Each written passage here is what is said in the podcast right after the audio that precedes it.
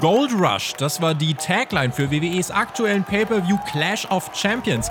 Ob wir den Pay-Per-View auch mit einer goldenen Bewertung versehen würden, das erfahrt ihr jetzt in unserer Review.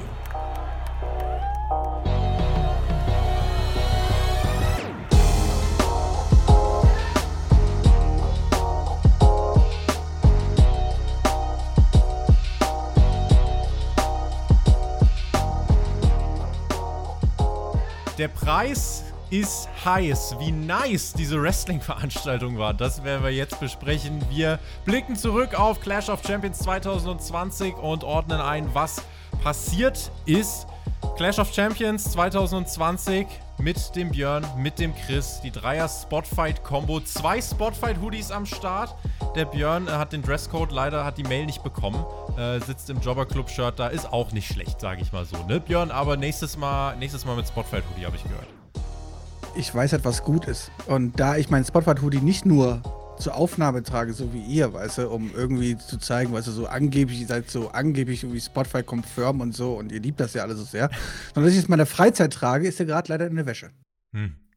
Schade. Chris hat sich dran gehalten. Wunderschönen guten Morgen. Wunderschönen guten Morgen an euch beide und an alle Zuschauer. Ja, Clash of Champions. Also Gold ist schon mal meine Lieblingsfarbe. Das heißt, es war auch alles schön Gold gehalten im Thunderdome. Es steht viel Gold auf dem Spiel. Nette Grundvoraussetzungen für mich. Warum hast du nichts Goldenes an, wenn Gold deine Lieblingsfarbe ist? Weil ich heute Andersfarbe bekenne. Und zwar für Spotfight. Okay. Und das ist ein, ein, wie ich finde, gutes Zeichen. Wenn ihr auch Farbe bekennen wollt für Spotify, guckt mal in der Videobeschreibung. Dort gibt es den äh, Link zum Merch-Shop und dann könnt ihr euch auch ein Hoodie bestellen äh, und ganz viele andere Sachen. Also guckt da gern mal vorbei. Und wenn ihr einmal dabei seid, äh, Tabs durchzuklicken, geht mal auf spotify.de. Dort könnt ihr diese Show bewerten. Es gibt ja auf YouTube keine Abstimmung mehr, aber ihr könnt auf unserer Website schreiben, äh, beziehungsweise einfach mal klicken, wie ihr diese Show bewerten würdet. Da bin ich sehr gespannt auf das Ergebnis, muss ich sagen. Ich würde sagen, ohne weiter groß hier rumzudrucksen, gehen wir einfach mal rein. Es gab ja ein paar Veränderungen. Die wurden uns dann im Kickoff mitgeteilt. Es sollte ja eigentlich das Match von Selina Vega gegen Asuka stattfinden im Kickoff. Dazu kam es aber nicht, denn WWE hat uns zu Beginn mitgeteilt, Nikki Cross, Shayna Baszler und Nia Jax haben keine Freigabe bekommen. Und deswegen werden diese Matches heute so nicht stattfinden. Chris, das war dann erstmal so. Ja, das ist der einfache Weg, wie man sich da rausgebuckt hat. Und ich denke mal, da wird auch keine weitere Erklärung kommen. Schätze Aber nicht. was hätte man anders erwartet? Also ich denke mal, das war jedem klar, dass es so gelöst wird, oder? Björn, deine Einschätzung. Na gut, wir kennen die WWE, die gehen damit nicht halt nicht offen um. Ähm, wir wissen alle, woran es wahrscheinlich gelegen hat. Dann hoffen wir, dass es die nicht so hart erwischt und gute Besserung auf diesem Weg. Und ähm, hoffen wir, dass wir sie bald wiedersehen. In frühestens zwei Wochen.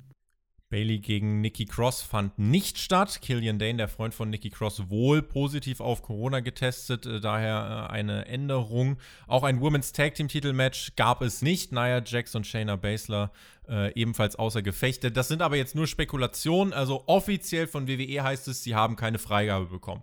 Das kann diverse Gründe haben. Äh, vielleicht haben sie auch alle nur verschlafen, wir wissen es nicht. Äh, es soll weitere Details geben äh, bei Raw zum Tag Team äh, geschehen rund um Nia und Shayna Baszler und Bailey sollte sich dann später hier in der Show noch äußern. Stattdessen gab es im Kickoff ein SmackDown Tag Team Titelmatch. Cesaro Nakamura gegen die Lucha House Party.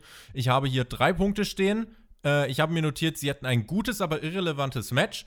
Coole Spots, alle sind gut in ihrem Beruf und am Ende Titelverteidigung noch etwas mehr als 10 Minuten. Ich habe nur einen Punkt hier stehen. Ich werde nur für den Pay-Per-View bezahlt und von da habe ich die Pre schon nicht geguckt. ja, mir ist aufgefallen, Cesaro und Nakamura haben vorher angedeutet, Champagner zu trinken, aber das haben sie natürlich gelassen, weil sie noch arbeiten müssen. Also ganz clever. Und an sich, ja, Cesaro gegen so kleinere, schnellere Gegner ist immer cool anzusehen. Und was vielleicht noch erwähnenswert ist, die Zusammenarbeit zwischen der Lucha House Party hat eigentlich ganz gut funktioniert. Also das hat man jetzt nicht so wirklich gemerkt. Und ansonsten, Kalisto hat den Pin eingesteckt. Könnte ein weiterer Grund für Lince Dorado und Grand Metalik sein, zu sagen, okay, komm, wir lassen das mit dem. Und dann doch die Trennung. Das wird sich dann. Ist ja nichts Spannendes passiert? Haben die sich nicht getrennt, irgendwas? Nee, es gab Streit. Ein, nee, Kalisto hat einfach den Pin eingesteckt, aber ansonsten haben sie ganz gut zusammengearbeitet. Also wir haben einfach zum 80. Mal dieses Match gesehen. Also ihr habt es gesehen, also ich bin ja nicht so doof, aber ähm, und es ist nichts passiert. Okay, cool. Wir haben den Pay-Per-View in Gänze betrachtet, inklusive Kickoff und haben auch dieses Match mitgesehen. Wenn dann schon richtig. Wenn dann schon richtig, wenn dann wirklich vollen Einsatz. Vollen Einsatz, den gab es auch im Opener der Pay-Per-View-Card. Ein Triple Threat Ladder Match. Das las oder es äh, hat sich erstmal gelesen wie ein spektakulärer Opener. Björn, würdest du einfach mal so aus dem Bauch raus sagen, dass es ein spektakulärer Opener war? Ich würde sagen, das ist der Grund, warum ihr diesen Pay-Per-View schauen solltet. Ähm, wobei, nee, es gibt noch was, aber ähm, dieser Anfang war für einen Opener super. Also, das Leather-Match zu bringen, ist natürlich clever, ähm, weil das weiß, die Action ist garantiert. Und äh, du möchtest ja nicht mitten in der Show oder kurz irgendwie vor dem Main-Event oder was anderen Leuten noch die Show stehlen. Und die haben hier einfach komplett abgeliefert. Ich und Chris waren ja so ein bisschen skeptisch auf, wir haben mal gesagt, so, okay, das Match zehn Jahre früher und ähm, wahrscheinlich würde es uns eher begeistern. Aber ich denke, für das, was sie noch können, haben sie richtig hart gebammt. Also da waren einige krasse Sachen dabei. Auch Sachen dabei, wo ich mich sage, so, oh, muss das sein? Also ich, ich erinnere mich an die Situation, als Jeff Hardy ähm, über die Leiter, also an der Ringecke da, da ähm, über die Leiter noch geklettert ist und dann dort runtergebammt ist, was einfach komplett unkontrolliert war und was man auch gar nicht kontrollieren kann. Wo ich mir dann sage, muss man sowas machen? Ähm, klar, ist gut gegangen, aber man kann da auch ganz doof fallen und dann haben wir andere Probleme und sehen X. Äh, und das wollen wir ja alle irgendwie nicht, ne? Ähm, nee, aber war sehr, sehr cooler Opener, hat mir sehr gut gefallen. Chris, du meldest dich schon oder hast dich gemeldet. Ich habe da hinten auf die Person gezeigt, die diese Bumps genommen hat. Ansonsten, ich glaube, Ladder-Matches in der WWE sind häufig die Opener von so Pay-Per-View-Cards. Also bei Money in the Bank, also beziehungsweise bei diesen Money in the Bank-Matches bei WrestleMania war das häufiger so. Und es gab hier und da Beispiele, weil es natürlich ein einfacher Weg ist, um direkt mit Action zu starten, um die Leute theoretisch anzustacheln, die in der Crowd sitzen.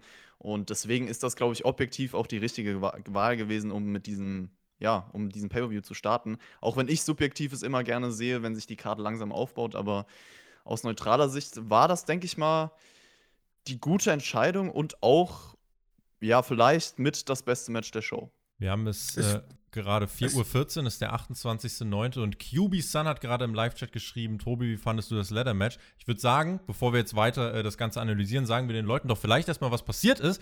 Äh, the only way to win, beide Titel muss man sich schnappen, sonst hat man nicht gewonnen.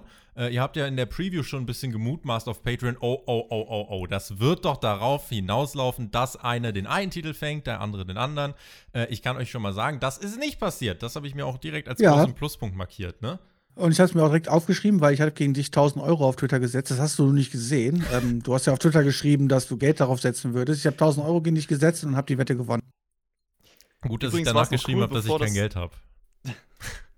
Bevor das Match überhaupt losging, die äh, Entrances der Leute, man hat von jedem noch mal so ein paar Ladder-Match-Momente gezeigt. Das war auch ein ganz cooles Detail. Das Highlight bei, äh, also du kannst ja Jeff Hardy, der schon über 30 Ladder-Matches jetzt bestritten hat, konntest du so viel zeigen. Das Highlight von, äh, das Ladder-Highlight von AJ Styles war, wie er Rey Mysterio und Alistair Black von einer Leiter wirft. Das war sein äh, einziges Highlight. Nun ja, äh, das Match selbst. Es gab viele Spots mit Leitern, auf Leitern, von Leitern. Äh, das funktionierte teilweise und lief glimpflich, aber wie Björn das schon gesagt hat, teilweise auch Spots, wo es echt ein bisschen, äh, ja, so ein bisschen eine Lotterie war. Also Jeff Hardy, der da teilweise aus dem Ring purzelte, er finde ich so ein bisschen der unsicherste so in, im Match, aber hat dann trotzdem äh, seinen Teil dazu beigetragen und hat auch äh, den größten Spot eigentlich hier beigetragen. Äh, zeigte eine Swanton Bomb gegen Sami Zayn von einer Leiter durch eine Leiter und ähm, man konnte den Beteiligten eben gar nicht vorwerfen, dass sie nicht hart gearbeitet hätten. Zane schnappte sich dann aus seiner Jacke zwei Paar Handschellen. Das eine Paar nahm er und hat es Jeff Hardy angelegt, aber nicht, wie man das bei einer Handschelle denken könnte, an die Hand, sondern durch das Ohrloch. Das hat Randy Orton ja vor ein paar Jahren vorgebohrt mit dem Schraubenzieher und dann hat äh, Sami Zayn diese Storyline jetzt vollendet und da die Handschelle durchgesteckt. Und dann wurde Hardy an eine kleine Leiter gebunden dann im Ring AJ Styles, der sollte ebenfalls eine Handstelle abbekommen. Da hat das aber erstmal nicht so wirklich geklappt und dann gab es so ein ganz skurriles Bild, wie wirklich AJ Styles, der dann an Sami Zayn gefesselt wurde, mit Zayn auf dem Rücken versuchte die Leiter hochzuklettern, während Jeff Hardy mit seinem Ohr an einer Leiter versuchte irgendwie im Ring noch irgendwas zu machen. Äh, das Ende der Geschichte, Sami Zayn hat den Schlüssel natürlich auch dabei für die Handschellen, kettet äh, sich selbst los machte für äh, das andere Ende seines, äh, seiner Handschelle von AJ Styles, macht er an der Leiter fest und äh, sichert sich beide Titel, während äh, Jeff Hardy wahrscheinlich jetzt immer noch versucht, irgendwie sein Ohr da zu lösen von dieser Handschelle. Und so gelingt es Chris, Sami Zayn tatsächlich clean, also Handschellen clean, dieses Match zu gewinnen und er ist Intercontinental Champion. Undisputed Intercontinental Champion. Richtig, und ich bin froh, dass jemand wirklich beide Titel abgehängt hat. Ansonsten, ja, die Matchstory war ja auch so ein bisschen, dass Sami Zayn manchmal der lachende Dritte ist, also dass AJ Styles und Jeff Hardy sich immer gegenseitig ausgeschaltet haben, ob es jetzt mal Absicht war oder nicht. Und äh, dieser Jeff Hardy Gedächtnisspot, den du angesprochen hast, der wird natürlich wieder in vielen Highlight-Videos gezeigt werden, der kommt immer wieder cool rüber. Was mir auch aufgefallen ist, es gab This is Awesome Chants, die eingeblendet wurden. Haben wir das schon mal so gesehen im Thunderdome oder ist das neu? Das waren diese, äh, ja, wie aus dem Videospiel, diese Chants. Die gab es schon. Ja. Ja. Okay, die gab es schon. Das ist mir irgendwie zum ersten Mal so richtig aufgefallen. Ansonsten, äh, Sami Zayn kam mega clever rüber durch das Finish. Also, das muss man auf jeden Fall betonen. Cleverer Heal. Und du hast dem Match auch insgesamt Zeit gegeben, die es benötigt hat. Äh, am Anfang war es okay, ein bisschen viel, so langsam hochklettern, runterziehen, Schlag, dieses Prozedere, was mir wiederholt hat. Aber es kamen dann immer mehr kreative Ideen rein. Also zum Beispiel das, was der Björn schon angesprochen hat, dieser Spot mit Jeff Hardy, wie der so auf die andere Seite der Leiter geklettert ist. Das mit dem Ohr. Äh, Kreativ oder, oder dumm? Je nachdem, kann man auch beides nehmen, ne? Also auch wie der Phenomenal Vorarm mit der Leiter abgefangen wird, solche Dinge, viel Selling drin, keine plumpen Spots nur aneinandergereiht, also den Aktionen wirklich auch Zeit gegeben, um sie wirken zu lassen. Deswegen war das für mich auf jeden Fall ein unterhaltsames Ladder-Match. Ja, dann lege ich mal einfach einen noch drauf. Äh, ich muss sagen, ich fand es nicht nur unterhaltsam, ich fand es sogar sehr, sehr gut. Ja, die ersten Minuten waren natürlich typisches Leather-Match, halt so. Jeder hat seine Leather-Bumps genommen. Danach wurden die Spots aber immer krasser und ihr habt gerade eben schon angesprochen, es wurde von jedem am Anfang so ein kleines Highlight-Video gezeigt von den Leather-Matches. Und da hat man natürlich auch den Jeff Hardy-Spot gezeigt bei WrestleMania. Und da habe ich schon gedacht, mal, das ist ziemlich dumm, das zu zeigen, weil ähm, ich habe da die Latte ziemlich hochgehängt halt so. Aber dass er das quasi mehr oder weniger wiederholt, vielleicht aus ein, zwei Meter weniger, ähm, war schon ganz nett. Und ähm, ich möchte nicht da unten liegen und den Bump nehmen, das muss ich ganz klar sagen. Ähm, nee, bis dahin war es halt ein Standard, aber ein sehr, sehr gutes äh, Standard-Leather-Match.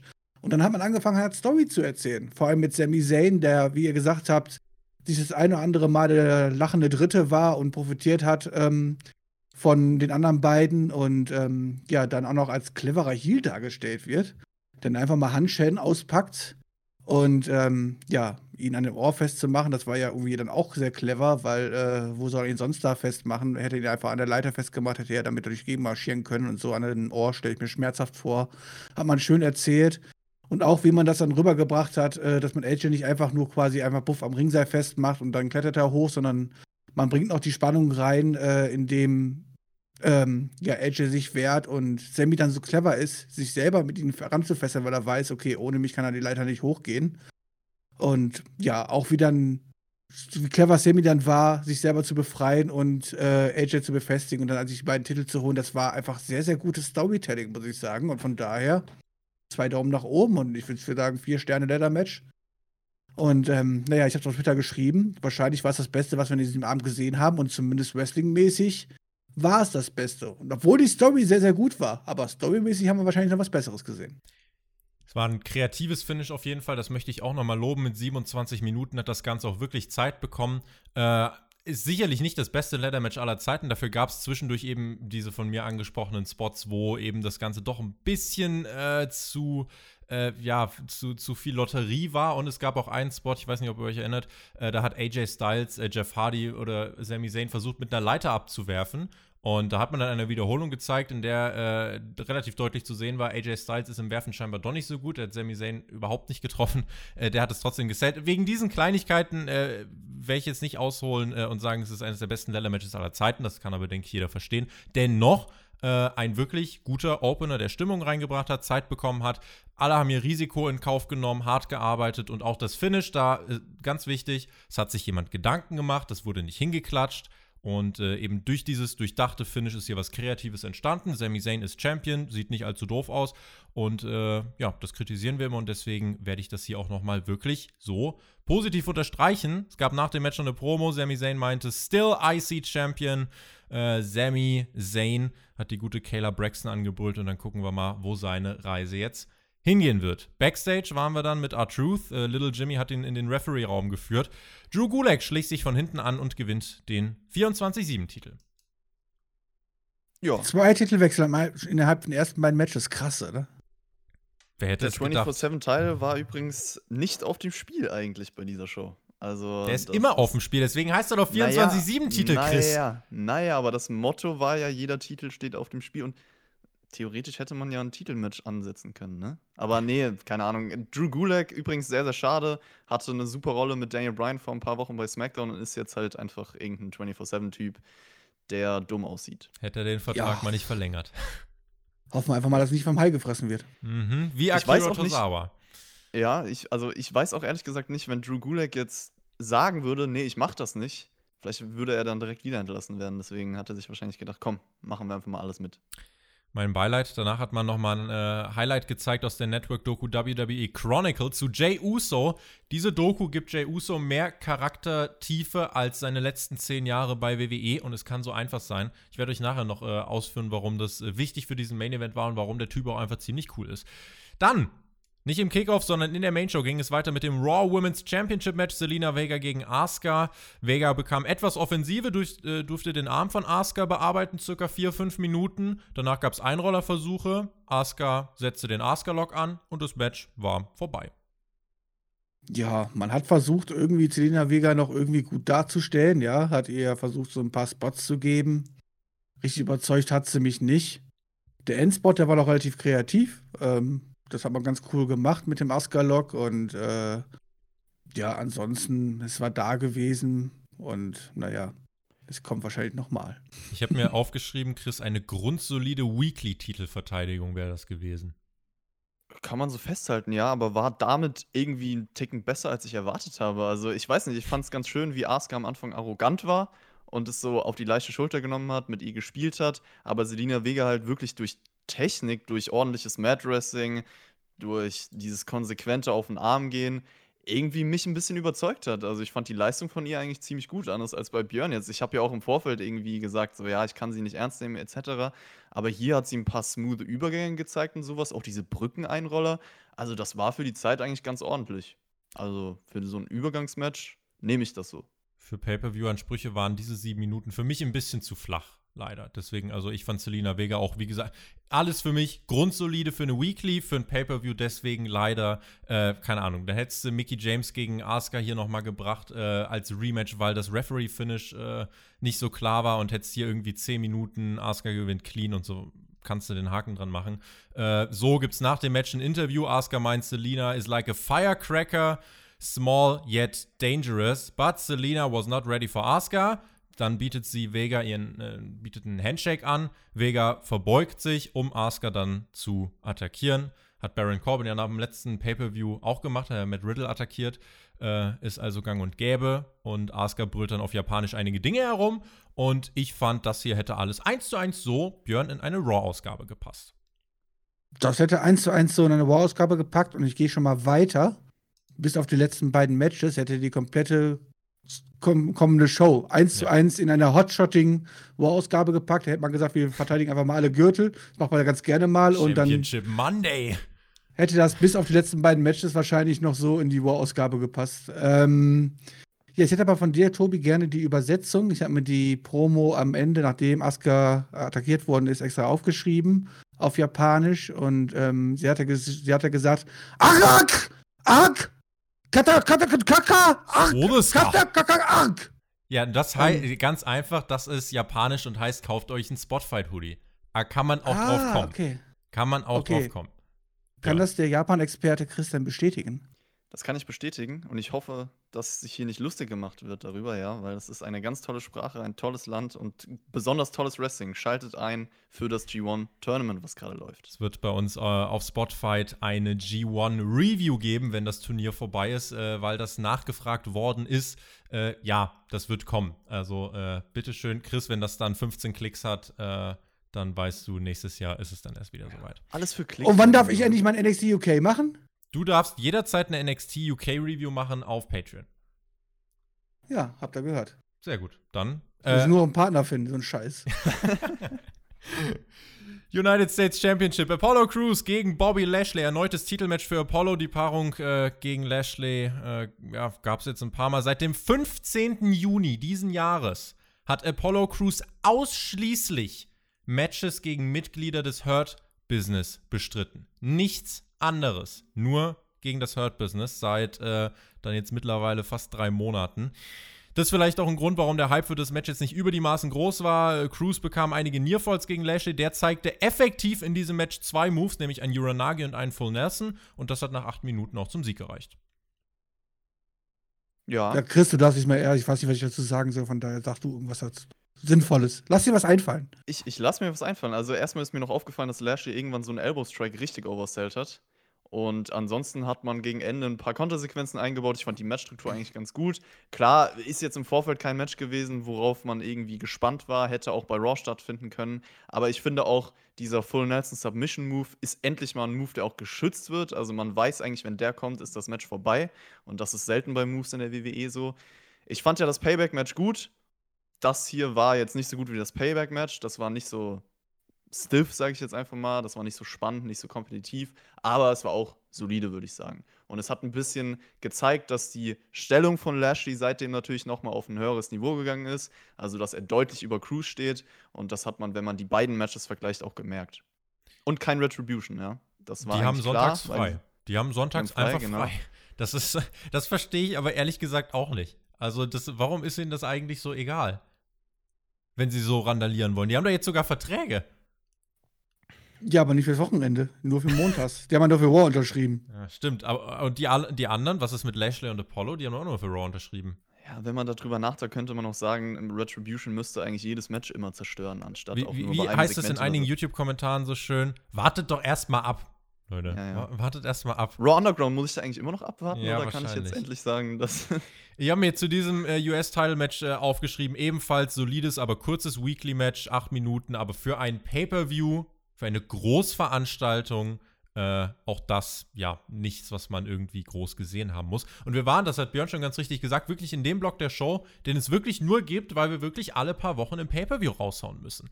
Und, äh, ich Wobei ich sagen muss, die zwei Matches jetzt fand ich noch voll in Ordnung, so auch für, von der Zeit ja, die waren ja nicht schlecht, aber es ist halt, also es ist halt total irre. Kann man aber, finde ich, trotzdem so als, als kurze Dinger beim Pay-Per-View bringen. Ich finde eher die zwei, zwei Sachen danach waren jetzt kritisch. Die hätte ich überhaupt nicht auf den Pay-Per-View gebracht. So, dann packe ich mal aus.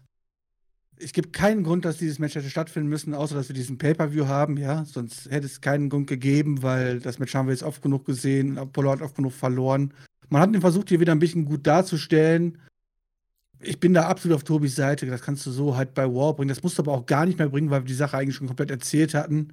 Und meine einzige Notiz, die ich habe, ist hier US-Titel Apollo Crews gegen Bobby Lashley. Klammern C für Champion für Lashley, damit ich das nicht vergesse, was das so mein. Ähm, und dann als Notiz, gähn.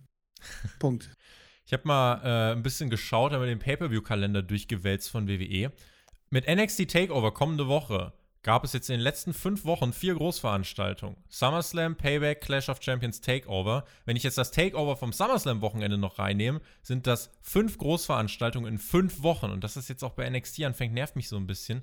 Ich glaube, also generell, weil ich mir die letzte Zeit immer mal so ein paar Gedanken gemacht habe, sechs Pay-Per-Views im Jahr sind ideal, aber wenn du halt jede äh, jeden Monat mindestens ein Pay-Per-View raushauen willst, wenn nicht sogar öfter, dann endet das genau in diesen Blöcken hier, dass du dann eben ein Rematch nach dem nächsten hast, was du schon 180 Mal gesehen hast.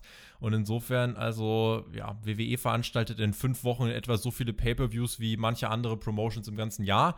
Äh, das einfach mal so in den Raum gestellt. Raw Tag Team Titelmatch. Andrade und Angel Garza eigentlich vor zwei Wochen getrennt, äh, jetzt wieder Number One Contender. Match äh, 1.538,12.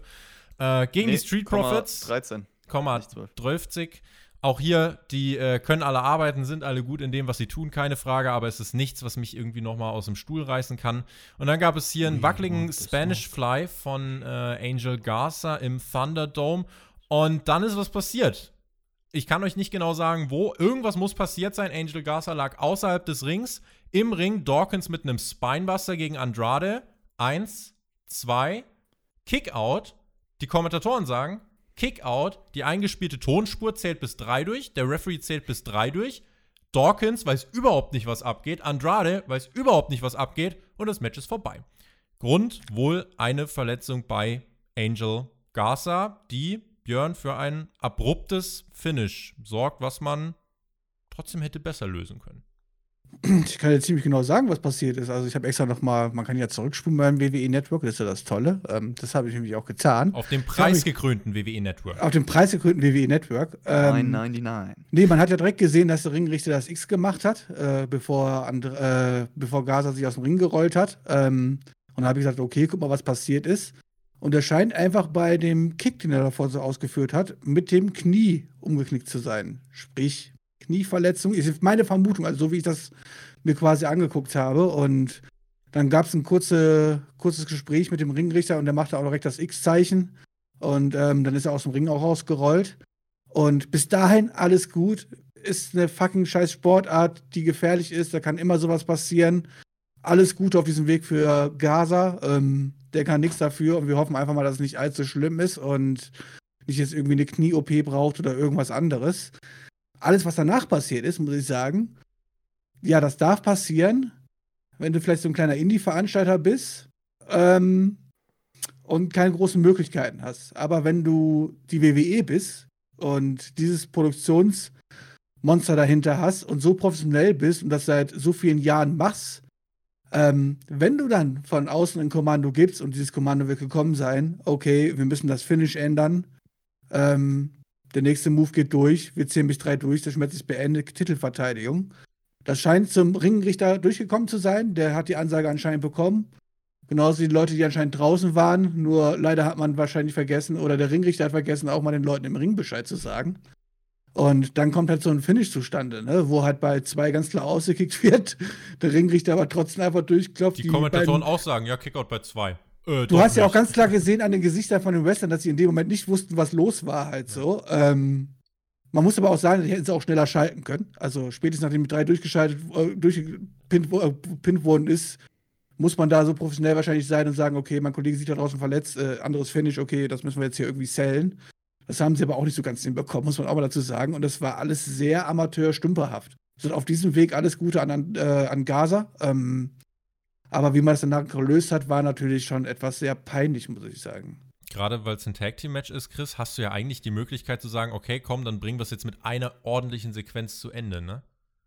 Ja, also die zwei waren ja fit, die da noch im Ring waren. Da hätte man auch einfach dann noch was anderes machen können. Sehe ich genauso, weil das Schlimme ist halt einfach, Andrade ist so eindeutig vorher rausgekommen, dass du jeden Zuschauer damit halt für dumm verkauft hast und auch komplett von dem Match abgelenkt hast. Also es war vorher ja okay, es war so ein Standard Tag Team Match, aber durch dieses Finish, was halt komplett Bullshit war, zieht es doch noch mal so ein bisschen runter. Also das ist definitiv ein Match, was ihr auch skippen könnt, wenn ihr euch die Show im Nachhinein anschaut. Äh, ich wollte noch eine Sache in dem Match selber erwähnen und zwar gab es diesen Spanish Fly und den Kickout danach und ich finde, was man wirklich gelernt hat hier, ist, dass die Crowd hier, also die, die Reaktionen, die man eingespielt hat, viel lauter waren, dieses Mitzählen halt viel mehr da war und auch dieses Oh beim Kickout da muss ich echt sagen, es kam viel realistischer, als äh, das noch vor ein paar Wochen der Fall war. Das ich habe mir auch was. Ich habe mir auch was zum Spanish Fly auf, tatsächlich aufgeschrieben. Ich habe nämlich geschrieben, schade, dass Moves wie der Spanish Fly mittlerweile einfach kompletter Alltag sind. Hm. Früher ist man halt wirklich komplett ausgerastet, als man sowas gesehen hat. Das ist ja wirklich so. Und es ist aber auch kein reines WWE-Problem, sondern es ist ein reines, komplettes Problem im Wrestling mittlerweile halt so, dass in vielen, viele Moves gezeigt werden, die eigentlich oberkrass sind und früher für jedes Finish gesorgt hätten, heute zum Standardrepertoire quasi von jedem, der ein paar Saltos machen kann, irgendwie dazugehören.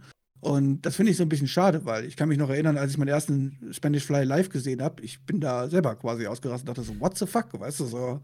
Und mittlerweile siehst du das quasi in jedem zweiten Match in der Weekly oder so. Das finde ich so ein bisschen schade.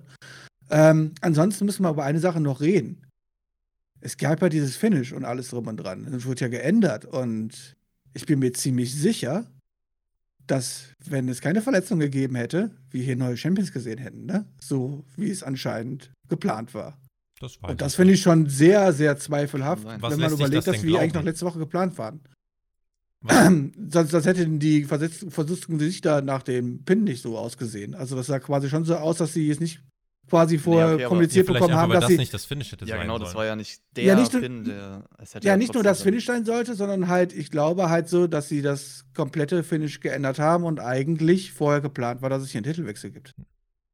Das ist Spekulation, möglich, aber ich würde jetzt eher nicht drauf tippen, tatsächlich. Man kann trotzdem sagen, Andrade und Gaza verstehen sich wieder. Also Selina Vega war das Problem. Die zwei sind beste Freunde. Frauen sind immer das Problem. Sobald, sobald äh, Angel Garza zurück ist, Rematch gegen die Street Profits, würde ich sagen. Geil, können wir doch noch mehr Muss machen. eigentlich kommen nach dem Finisher. Mal gucken, ob Andrade äh, und Angel Garza noch äh, am 9. und 12. Oktober zusammenarbeiten können, denn ab da wird es den WWE-Draft geben bei SmackDown und bei Raw. Seid ihr schon gehypt? Und eine Frage, juckt euch das denn überhaupt, ob Kevin Owens jetzt bei Raw gegen Alistair Black oder bei SmackDown gegen Baron Corbin antritt? Also, es ist Ja, eigentlich juckt. eine ganz schöne Überleitung zum nächsten Match, die wir jetzt vielleicht noch nicht machen, aber wenn ich mir anschaue, wer da so rauskam und um welchen Titel diese Person antritt, ist es eigentlich wahrscheinlich relativ egal, wer bei welchem Brand vertreten ist. Aber ansonsten kann man natürlich vielleicht ein paar neue Möglichkeiten erschaffen für neue Titelmatches. Wer wird der nächste Gegner von dem WWE Champion, etc. Man weiß es nicht, vielleicht wird es ja auch jemand vom anderen Roster. Björn, sehen wir wieder diese geilen War Rooms von den beiden TV-Sendern? Ja, geil. Und dann streiten sie sich wieder halt so und nehmen dann einfach irgendeinen und feiern das total ab, also obwohl die Person einfach vollkommen irrelevant ist. Ich freue mich jetzt schon drauf. Großartig. Geil, wir haben den großen Ninja. Boah, Ja. Aufholjagd. Jetzt geht's voran mit Raw. Drew Gulak äh, hat in einer Promo gesprochen. Er widmete seinen Titelgewinn dem verstorbenen Akira Tozawa, der von einem Hai gefressen wurde. Das wurde hier so gesagt. Äh, R-Truth rollte dann Gulak ein und gewann den Titel. Bailey war auch da. Ihre Gegnerin war Nikki Cross, äh, die aber hier nicht anwesend sein konnte. Der Grund, äh, wie gesagt, äh, möglicherweise der Freund Killian Dane, der äh, im Rahmen des NXT-Corona-Ausbruchs wohl äh, zumindest in Quarantäne gesteckt worden ist. Und ähm, es gab dann ja Bailey, die herauskam und gesagt hat, ah, ich bin eigentlich so geil, ich kann den Titel hier gegen jeden verteidigen. Äh, also kommt raus, Referee, hebt schon mal meinen Arm. Und wer kam heraus? Wer sollte die Herausforderung annehmen? Raw Women's Champion Asuka. Wenn man eine Frau aus dem Roster, das habe ich mir erst gedacht, äh, zweimal in einer Nacht wresteln lassen kann, dann am ehesten Asuka.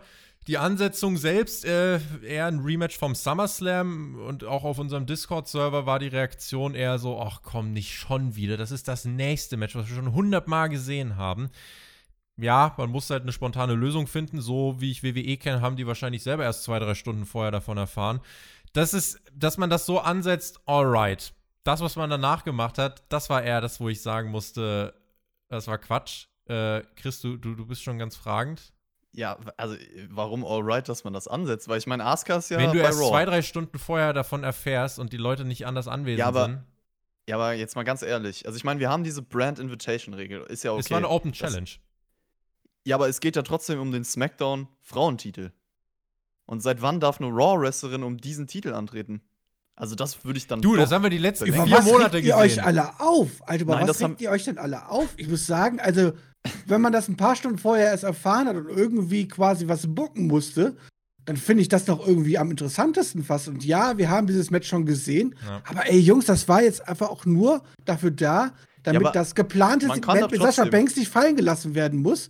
Und man hat es ja perfekt geregelt. Ich meine, das Ding war ja nach zwei, drei Minuten nach DQ quasi auch erledigt. Und ich weiß nicht, wo das Problem ist. Und wenn die gewonnen hätte, dann hätte die halt einfach beide Gürtel gehabt. Und dann hätte die bei beiden Shows auftreten dürfen. Also jetzt heul mal nicht so rum, Chris. Ich möchte sagen, dass ich nicht finde, dass es perfekt gelöst war, weil ich klar, klar, das Match war mega kurz, aber du hättest einfach irgendjemanden vom SmackDown Roster nehmen können, irgendeine irrelevante Person. Bailey hätte sie in einer Minute squashen können, clean gewinnen können, dann hätte sie nicht dieses DQ-Finish hier noch gebraucht. Das bringt niemandem was und dann hättest du es ganz einfach gelöst und das nach dem Match trotzdem bringen können. Also perfekt sage ich auch nicht. Äh, ich sag zumindest, ich werde hier nicht draufhauen, weil wenn WWE wirklich erst zwei Stunden vorher was davon erfahren hat, dann wäre ich sie jetzt äh, unter, das mache ich generell unter diesen Corona-Bedingungen nicht, habe ich von Anfang an nicht gemacht, werde ich auch jetzt nicht anfangen, äh, da jemanden für kurzfristige Änderungen richtig äh, zu verdreschen. Äh, das finde ich in dem Fall dann einfach unfair. Aber ich finde die Art und Weise, wie man es dann gemacht hat und wie es dann weiterging, das muss ich sagen, hat mich so ein bisschen gestört. Es geht hier drei Minuten, dann nimmt sich Bailey einfach einen Stuhl, verprügelt Asuka und das war's. Wo ich mir dachte, okay, ganz ehrlich, dann hättet ihr euch das sparen können. Was passiert danach? Genau. Sascha Banks. Nebenbei, bevor du das danach sagst, es, ist, es sollte eigentlich auch ein großes Champion vs. Champion Match sein, was man hier einfach mal so random bringt. Drei Minuten DQ. Finde ich jetzt auch nicht so schön. Warum? Also man hat die doch einfach nur zum Übergang drei Minuten lang erzählt und den Zuschauer ja, glauben lassen. es kommt jetzt, es kommt jetzt hier ein spannendes bringen. Match, weil hättest du einfach irgendjemand herausgeschickt aus dem SmackDown-Kader halt so, dann hätte jeder gesagt, okay, wird eh jetzt abgefertigt, langweilig halt so, wird ein langweiliges Match. Aber das war jetzt nicht so besser, muss ich waren sagen. Für drei, ja. So waren für drei Minuten ein bisschen Spannung da und die Leute haben gedacht so, ey, keine Ahnung, kann jetzt Asuka vielleicht echt jetzt hier Bailey nochmal ficken, weil sie so überheblich war. Und dann bringt man halt dieses Fuck-Finish, weil man sagt, okay, Bailey ist Heal und Bailey will sich aus der Situation retten, weil damit hat sie ja nicht gerechnet, dass so eine starke Gegnerin rauskommt und schlägt deswegen mit dem Stuhl zu. Wo ist denn das Problem? Ich hätte es weggelassen. Also, also okay. ich, ich hasse es nicht. Also es ist nicht so, dass ich sage, das ist furchtbar, aber war nicht ideal. Also ich habe mir hier gedacht, okay, nach diesen drei Minuten und Stuhl, ganz ehrlich, hättet ihr euch sparen können und hättet einfach direkt das gemacht, was danach kam. Denn äh, Sascha Banks ist aufgetaucht, immer noch mit Halskrause, äh, hat sich mit Bailey angelegt und hat sie dann noch mit dem Kendo-Stick verprügelt. Bailey zog sich zurück, bevor es schlimmer werden konnte. Äh, deswegen, das war dann so ein bisschen, also bring eins davon, also entscheide dich. Entweder du bringst das mit Sascha Banks, dass sie zurückkommt. Das kannst du gern als Segment von mir aus so machen, weil Nikki Cross ist nicht da, deswegen Sascha Banks das Comeback, voll okay. Oder du bringst wie Bailey einfach ein Match gegen irgendwen aus dem SmackDown-Roster bestreitet, äh, dann ist das in Ordnung. Aber so war es irgendwie so ein Mischmasch. Klar, du musstest spontan reagieren, aber diese drei Minuten und diesen Stuhlschlag äh, gegen Asuka, das hat keinem irgendwas gebracht. Und insofern denke ich mir, wenn es keinem irgendwas bringt, dann muss es auch nicht auf einer Pay-Per-View-Card stehen. Das wurde spontan gebracht und dass Sascha kommt, das war halt schon geplant. Also normalerweise wäre geplant gewesen, Bailey gewinnt hier wahrscheinlich nach zehn Minuten gegen Nikki Cross. Und dann kommt Sascha raus, äh, nachdem Bailey, weiß ich nicht, ein bisschen auf Nikki Cross einprügelt oder was halt so, macht den Safe halt so, ja. Und alles das, was wir dann quasi gesehen haben, das war quasi geplant und so musste man umplanen hat die Sache dann halt mit Asuka gebracht, die ich jetzt halt nicht so schlimm fand. Also vor allem, weil sie ja vorher schon oft genug miteinander jetzt zu tun hatten und man hat die Charaktere gestärkt, indem Bailey hier gezeigt worden ist, okay, die tut sich dann als Feige hier quasi so mit einem Stuhlschlag rauswinden, halt so, pff, und dann kommt halt die gute, gute Sascha raus. Damit habe ich eher ein Problem, dass sie jetzt schon wieder so früh wieder da ist und ähm, außer sich ein paar Mal am Hals fassen quasi fit ist. Das finde ich eher, hätte man vielleicht noch ein bisschen rauszögern können. Ähm, aber wahrscheinlich fehlen da auch einfach der WWE aktuell die Gegnerin. Man hätte wirklich noch warten können mit Sascha Banks auf jeden Fall. Ich finde es gut, dass man die Rache noch nicht 100% bringt, also nur anteast, so dass der Moment dann noch größer werden kann. Und ich glaube safe, dass Sasha gegen Bailey Hell in a Match wird. Also da bin ich mir fast sicher. Und ansonsten, ja. Und dann gibt es also den Eingriff von den Alexa Bliss, die als Fiend besessen das Licht rot macht, Fuck Finish und dann ist sie Champion, ohne überhaupt im Match zu stehen. Ja. Ja, okay, gut. Vince Russo lässt grüßen. Ja, äh, Hell in a Cell, das ist der nächste Pay-Per-View mit roten Käfigen, kann ich euch sagen. Äh, die wird es da geben. Es gab äh, ein Weiteres Match, der Co-Main-Event tatsächlich bei dieser Show. Life-Threatening. Ein lebensbedrohliches Match. So wurde es äh, verkauft im Promo-Paket. Drew McIntyre traf auf Randy Orton in einem Ambulance-Match. Es ging um den WWE Championship-Titel. Die Story nach dem SummerSlam war, äh, regeneriert sich der jeweils andere nach einem absoluten Finisher-Overkill. Außer dem tatsächlichen Töten der Glaubwürdigkeit der Finisher hat man da leider im letzten Monat nicht mehr so wirklich viel erreicht. Außerdem, Randy Orton verliert bei Payback clean in sechs Minuten gegen Keith Lee. Wenige Wochen später steht er trotzdem im Singles-Titelmatch gegen Drew McIntyre. Keith Lee spielt hier auf dieser Pay-Per-View-Card keine Rolle. Nach wenigen Minuten hat Randy Orton zum Puntkick angesetzt, aber einer Handgriff an seinen Fuß und das war der Startschuss für diesen roten Faden, der sich hier durchs Match ziehen sollte. Da war die Antifa, ne? Da war äh, jemand, der so aussah wie die Antifa. Dachte oh. ich auch, Retribution arbeitet. Aber es war nur The Big Show. Was heißt nur The Big Show? Es war The Big Show. Großartig. Clash of Champions 2020, The Big Show. Äh, arbeitet noch am Sonntag, hat Randy Orton attackiert, mit einem Chokeslam durchs Kommentatorenpult befördert. Geil, Chris. Das ist Star Power. Das jetzt nicht unbedingt, aber ich fand das Storytelling mit den Leuten, die Orton äh, vorher gepuntkickt hat und die hier Drew geholfen haben. Ich meine, das ist ja noch mit anderen Leuten passiert später. Orton hat sie immer wieder in den Promos auch die letzten Wochen erwähnt. ja, fast so ein bisschen das Storytelling-Highlight des Matches, wie man sie eingebaut hat, ehrlich gesagt. Also, das fand ich gut gemacht und der Björn schüttelt den Kopf und wird Also jetzt gerade im, im an- Anbetracht der kämpfen. Tatsache, wie das Match dann ausging, muss ich sagen, was gewollt und nicht gekonnt eigentlich. Also ich, ich will ja nicht das ganze Match vornehmen, aber das war eine absolute Katastrophe. Das war eine absolute Katastrophe, wie du Drew McIntyre als Champion hier darstellt, der dieses Match quasi viermal verloren hätte und nur dank der Hilfe der anderen noch irgendwie jedes Mal eine Chance hatte. Ähm, Wenn es am Ende dann von mir einmal ist, dass die alle vier helfen oder irgendwas halt so, okay, keine Ahnung, was halt so, ja. Aber, aber so, wie man Drew McIntyre in diesem Match dargestellt hat, war das für mich eine absolute Katastrophe und hat ja, ich musste bei jedem Segment kurz schmunzeln halt so und war auch schön, ja, aber das ist halt als Storytelling, als Charakterbuilding auch für Drew McIntyre und so eine absolute Katastrophe gewesen. Sorry, also der sah aus wie der letzte Clown, der das Match hier viermal verloren hat. Die Idee verstehe ich, aber die Umsetzung gerade, also vor allem, wenn wir uns dann das Match wirklich anschauen. Also es war ja so, Drew McIntyre äh, hat ja wirklich eigentlich nicht wirklich viel gerissen und Randy Orton wurde dreimal von anderen Leuten attackiert. Also einmal gab es The Big Show, dann Backstage irgendwann Christian und dann irgendwann auf dem Ambulance, als sie sich da gebrawlt haben, kam Shawn Michaels und kickt Randy Orton vom Ambulance runter, der stürzt nach unten und alle denken, okay, jetzt muss es vorbei sein. Was ist der nächste Move? Randy Orton zeigt ein RKO gegen Drew McIntyre. Das heißt, trotz der Tatsache, dass Randy Orton hier dreimal attackiert wurde, hatte, sag ich mal, 70 bis 80 Prozent dieses Matches relativ deutlich dominiert. Und letzten Endes, er verliert dann trotzdem das Match, denn äh, nach einem, ja, nach einem Puntkick von, von Drew McIntyre hat Drew McIntyre das Match dann trotzdem gewonnen. Äh, muss, man muss aber sagen, tatsächlich, er hat dafür ganz schön Hilfe gebraucht. Im Match selbst sah er nicht wirklich gut aus. Die Brawls, die es in diesem Match gab, erinnert mich so ein bisschen an ein Videospiel, wo du immer dieselbe Taste drückst. Also da war es gerade in den ersten 5, 6, 7 Minuten sehr monoton. Und äh, dann gab es eben diese verschiedenen Eingriffe. Und Drew McIntyre, klar, hat hier krasse Bumps eingesteckt, wo du nicht Respekt habe, auf die Windschutzscheibe und so.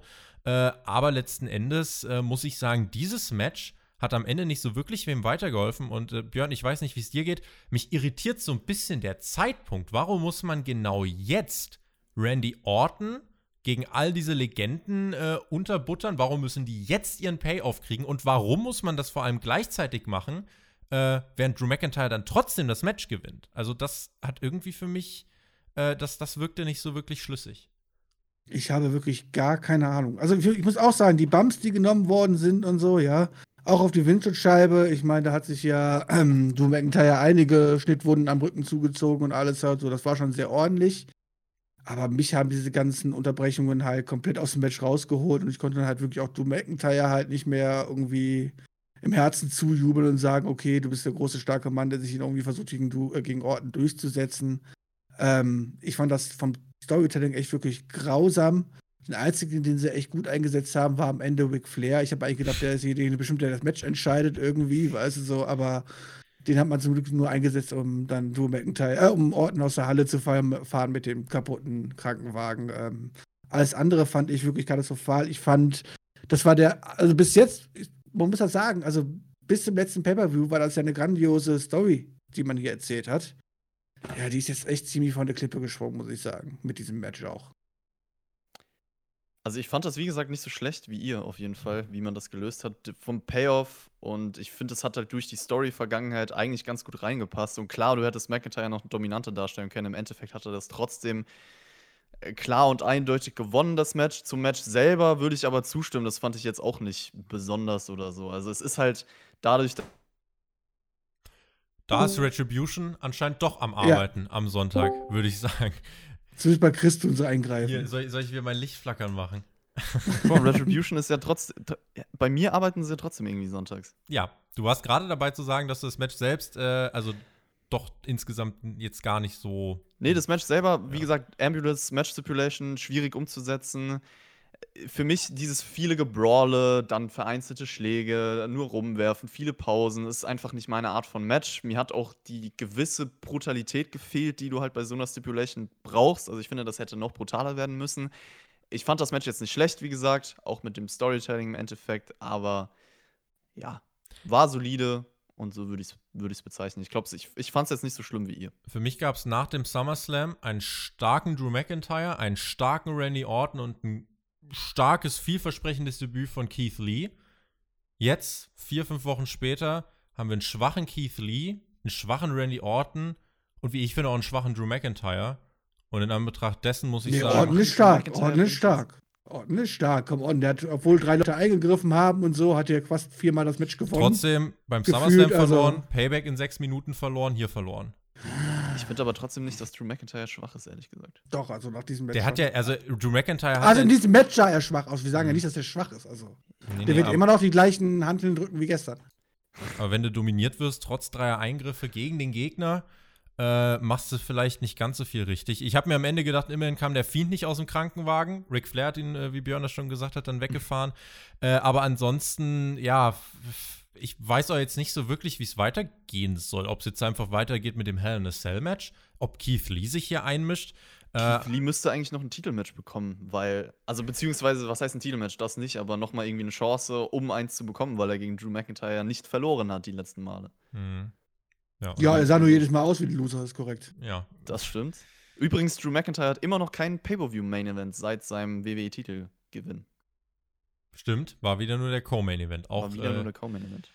auch hier war das der Fall. Ja, da bin ich mal gespannt, was die Leute schreiben. Also ich würde jetzt, also ich würde jetzt nicht äh, so ein vernichtendes Urteil wie Björn äh, fällen, aber ich bin schon eher bei ihm, dass ich sagen würde, dass das äh, nicht so wirklich funktioniert. Die Grundidee zu sagen, ey, diese Legenden, die wir in den letzten Monaten hatten, die rächen sich jetzt an Randy Orton.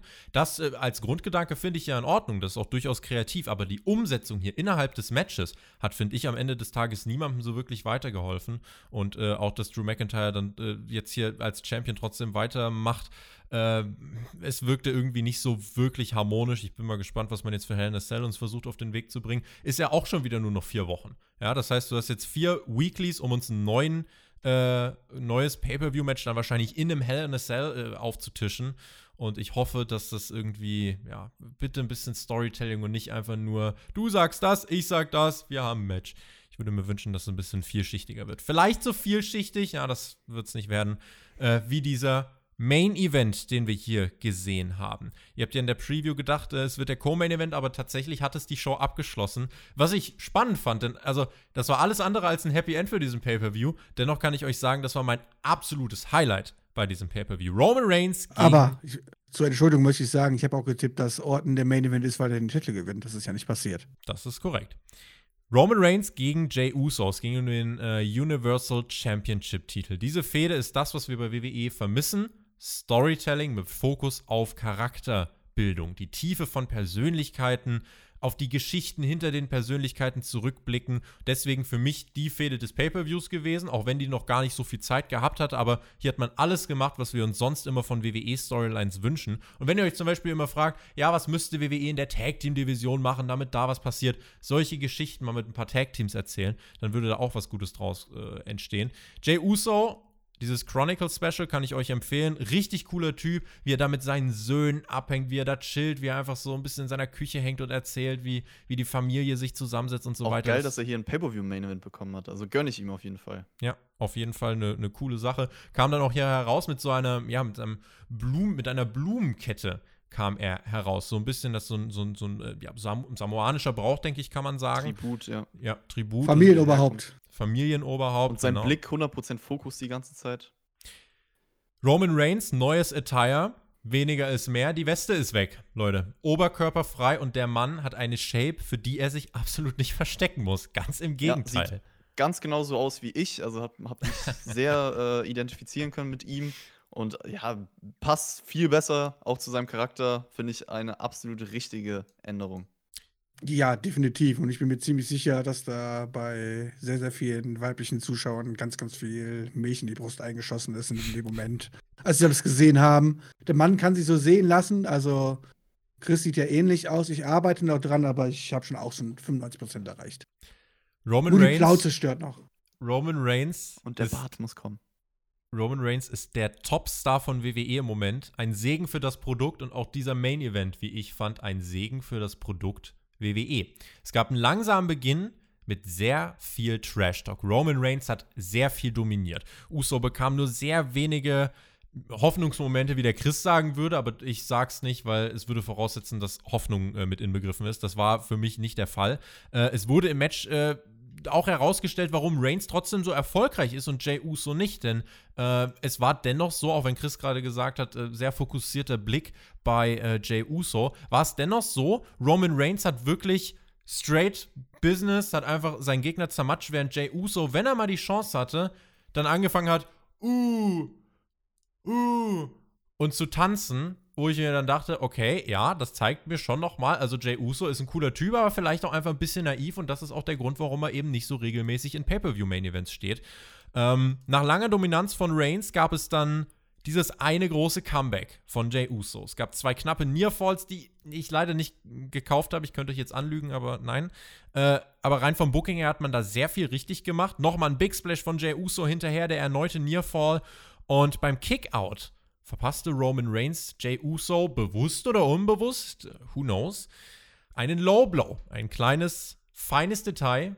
Guter, also wirklich ein gutes Gimmick und ein Pluspunkt auf jeden Fall. Und dann hat Reigns in den Modus geschaltet, yo, screw it, ich gewinne das jetzt nicht nur, sondern ich mache hier eine absolute Ansage. Und Reigns hat auf Jay Uso eingeprügelt und meinte, los, du hast mich jetzt anzuerkennen als den Tribal Chief. Ich bin das Familienoberhaupt. Sag es mir ins Gesicht, dass ich derjenige bin. Und Reigns meinte die ganze Zeit weiter, acknowledge me, acknowledge me. Und dann kam irgendwann Jimmy Uso heraus, der Bruder, und hatte ein Handtuch dabei äh, und, und meinte, ey, komm, ich kann das Handtuch werfen, dann ist es vorbei. Aber Jay meinte, don't do it. Reigns meinte, hör nicht auf ihn, es war dramatisch.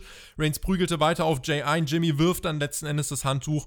Nach knapp 23 Minuten Reigns überreicht äh, oder Reigns bekommt von Heyman dann diese äh, Kette überreicht, von der wir gerade gesprochen haben, diese Blumenkette als Symbolwert und damit endet der Pay-per-View. Roman Reigns ist der anerkannte Tribal Chief. Er ist das Tier dass sich seine Führungsposition krallt. Rein vom Wrestling her äh, war das jetzt keine Sensation, aber rein vom Storytelling, diese Emotionen, die transportiert wurden, für mich der beste Main Event bei WWE bisher im Jahr 2020.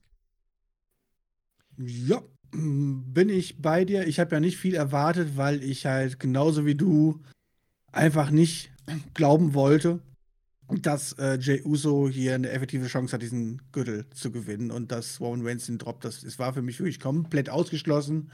Es wäre fast eine größere Überraschung für mich gewesen als äh, die Niederlage vom Undertaker bei WrestleMania 30 in Anführungszeichen. Ja, das ist. Ähm, aber wie man es dann hier erzählt hat, ähm, komplett vom Wrestling-Match mal außen rum, die reine Story, die man hier erzählt hat, auch mit diesem schönen Detail, wie du gesagt hast, beim Kickout von Roman Reigns, dass er dabei den Low Blow raushaut, mit seinem Charakter alles super. Auch was man danach erzählt, genau das, was ich ja auch gefordert habe in der Preview. Ich hoffe, dass es erst ein schönes Match gibt, Uso ein bisschen mithalten kann, dadurch ein bisschen gepusht wird, dass man zeigen kann, so, oh, der kann auf dem Level irgendwie mithalten. Und dann will ich aber sehen, wie Waynes ihn in die Scheiße rausprügelt halt so, um Waynes auch weiter nochmal zu festigen in seiner Position. Ähm, und gleichzeitig können wir das Mitleid quasi aufbauen für Jay Uso, ja.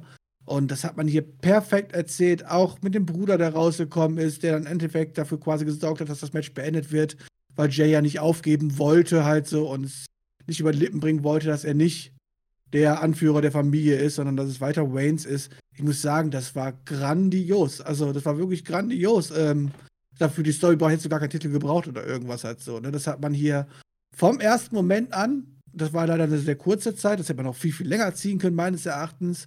Aber vom ersten Moment an, als man diese Story angegangen ist, bis jetzt zum entscheidenden Handtuchwurf, grandios gelöst.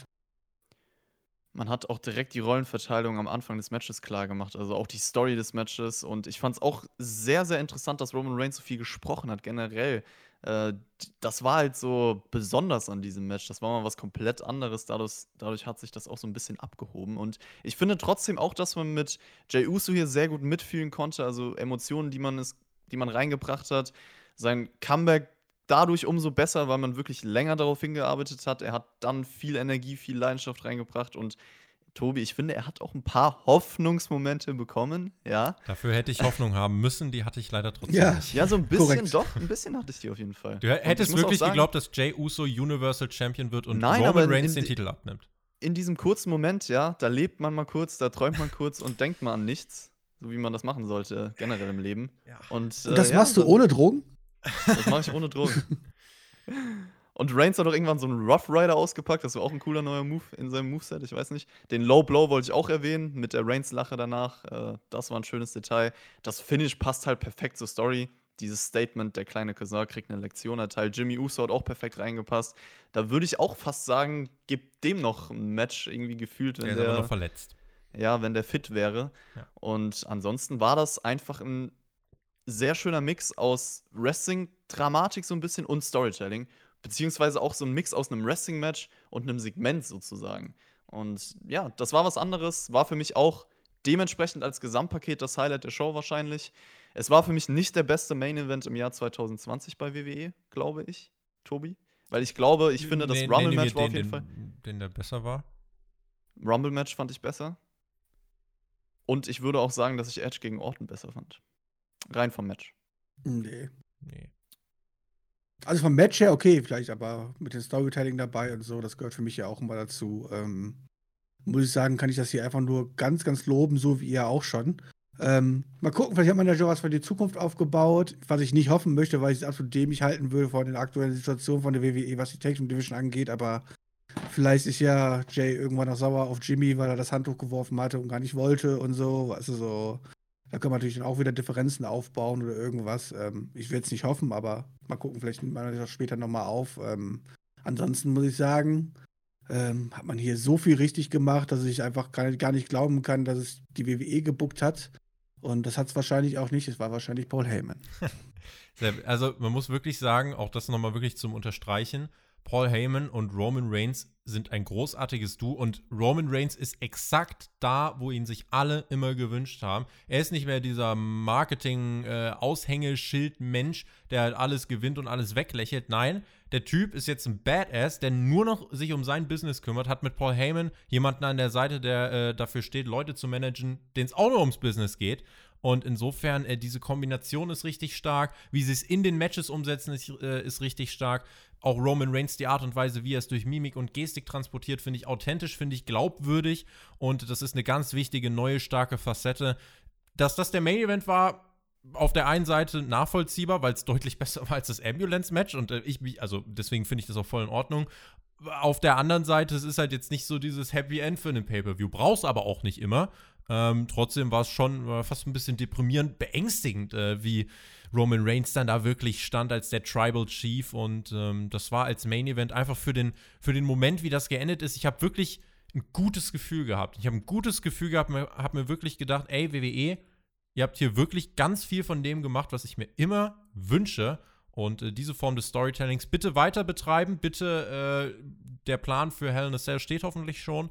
Und ähm, dann bin ich mal gespannt, wie man mit Roman Reigns weitermacht. Der ist im Moment wirklich, er steht so hart über allen anderen. Das ist, äh, ja, es wird super deutlich. Eine Sache noch, auch wenn das vielleicht nicht passieren wird, aber in der Theorie muss das eigentlich auf einem riesen The Rock gegen Roman Reigns Match aufbauen. Also es würde halt so gut passen, dass so als und im Endeffekt, dass Roman Reigns sich da durchsetzt und dann nochmal seine Stellung in der Familie festigt, natürlich, weil du Roman Reigns dadurch nochmal absolut overbringen kannst. Und sei mal nur so dahingestellt. Vielleicht kommt das irgendwann. Die Patrone wissen, das hat der Familie geklaut aus der Preview. Das Fazit. Beziehungsweise kann sein, dass du das gesagt hast. Aber man muss es ja trotzdem erwähnen, Björn, ne? das Fazit zu diesem Pay-per-View, ich habe mir das vor allem auch mal zeitlich aufgeschrieben. Es gab am Anfang wirklich gute 30 Minuten. Dann gab es anderthalb Stunden Raw. Und dann gab es noch mal 23 Minuten wirklich starkes Ende. Und äh, wenn ich das insgesamt so auf die Zeit rechne, äh, der Mittelteil, damit lockst halt keinen vor. Mit dem Anfang, mit dem Ende hast du ein Highlight.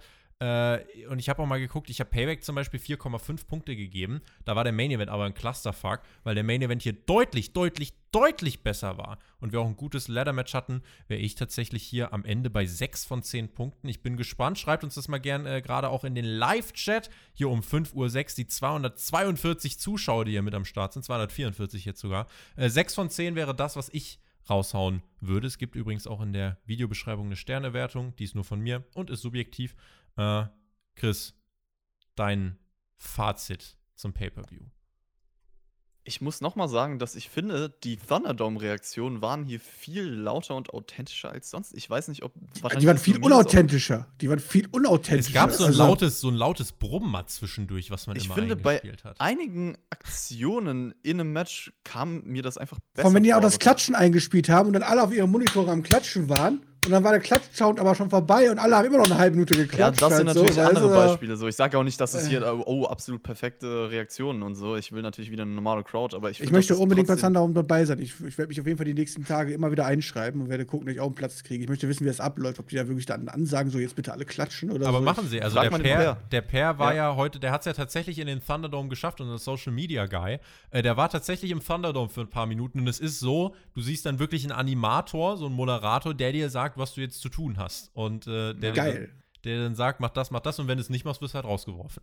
Ja, ich muss auch, ich muss unbedingt auch in diesen Thunderdome und dann Nach muss ich zwei da Minuten war es das mit der. Jobber Experience. Aber ich finde es ich find's ganz lustig. Der äh, Chris lobt jetzt gerade den Thunderdome und äh, WWE hat definitiv Verbesserungen gefunden. Ich will Nur- den Thunderdome gar nicht loben. Ich will, ihn, ich will nur sagen, dass es besser geworden ist. Genau, und in so. einem Monat ist diese Ära wahrscheinlich auch schon wieder vorbei.